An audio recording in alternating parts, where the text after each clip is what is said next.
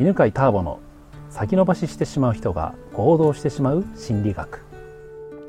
こんにちは、えー、今日も安ヶ岳から人間心理学の学校をお送りしております。真夏のね安ヶ岳で、えー、気持ちいいね。今日めちゃくちゃ晴れていてちょっと雲があってね気持ちいいですね。爽やかですね。ね。はい。じゃあ今日の生徒は杉原さんです。はい。またお願いします。よろしくお願いします。前回もね、はい、えー前回に質問してくれましたね、はい。えー人の目が気になってしまうというそういう、えーのはなぜなのかという。はい。ので、えー前回話したのはそれは他人軸自分軸共存という3つのステージがあるとまず他人軸の状態で他人軸というのは、えー他の人の目が気になる、はい。なぜならばそれはまだ自分のことを認めていないから。うん。だから自信がない状態なので例えばレストランでいうと頼む時にこのこれで合ってんのかなとか。はい。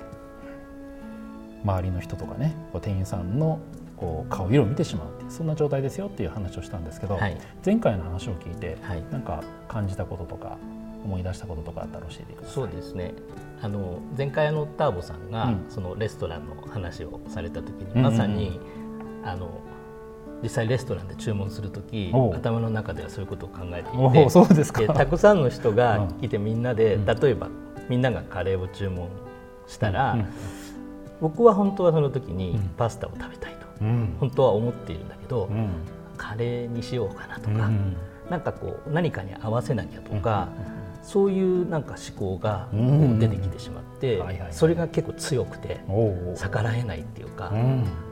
なんか本当は食べてもいいはずなのにうん。できないっていう、うん。そそれをすごくあの、うん。思い出しました。おいいですね。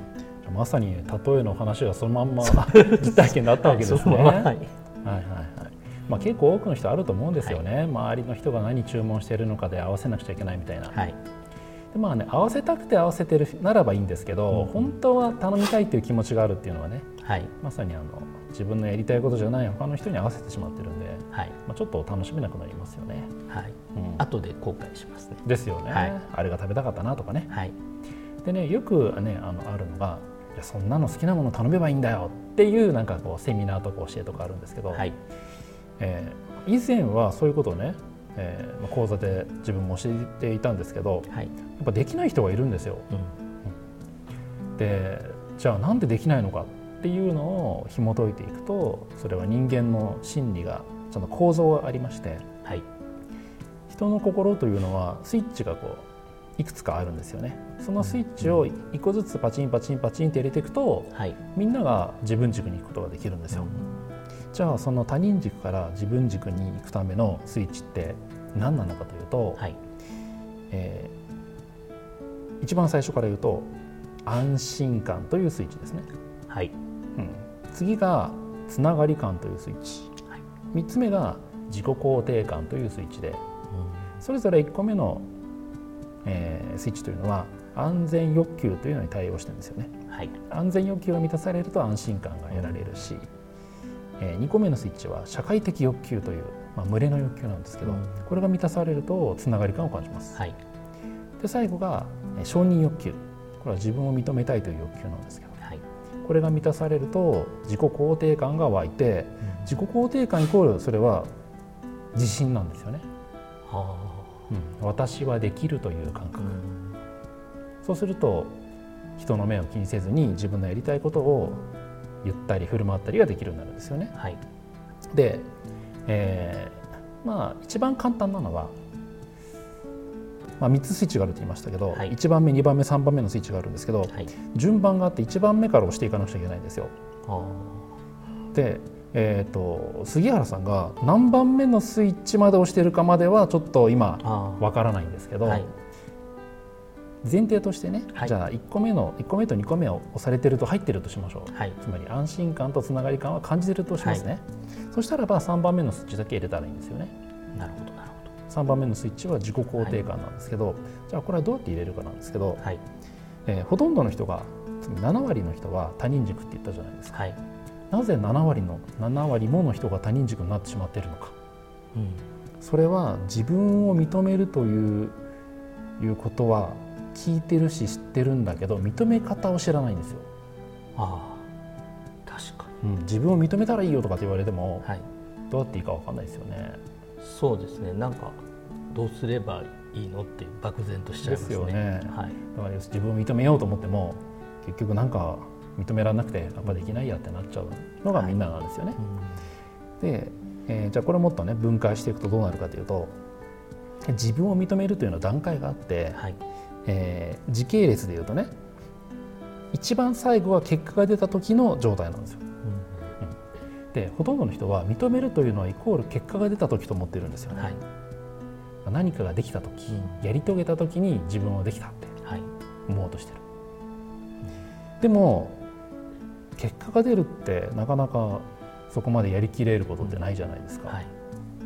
ほとんどの場合ってやろうと思っても続かないとかありますよね。ダイエットにしても何だろう、運動にしても。はい。そのたんびにああやり遂げられなかったって言って自己肯定感がどんどん下がっちゃうんですよね。じゃあ、えー世の中ではい。自分を認めている人たちってどうやって認めているかというとはい。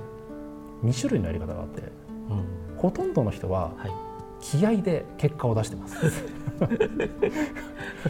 なんとか自分を追い込んで絶対やってやるぞみたいな。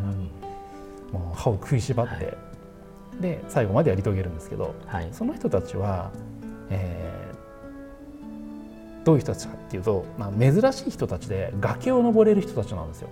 それを崖ルートと呼んでいるんですけどはい。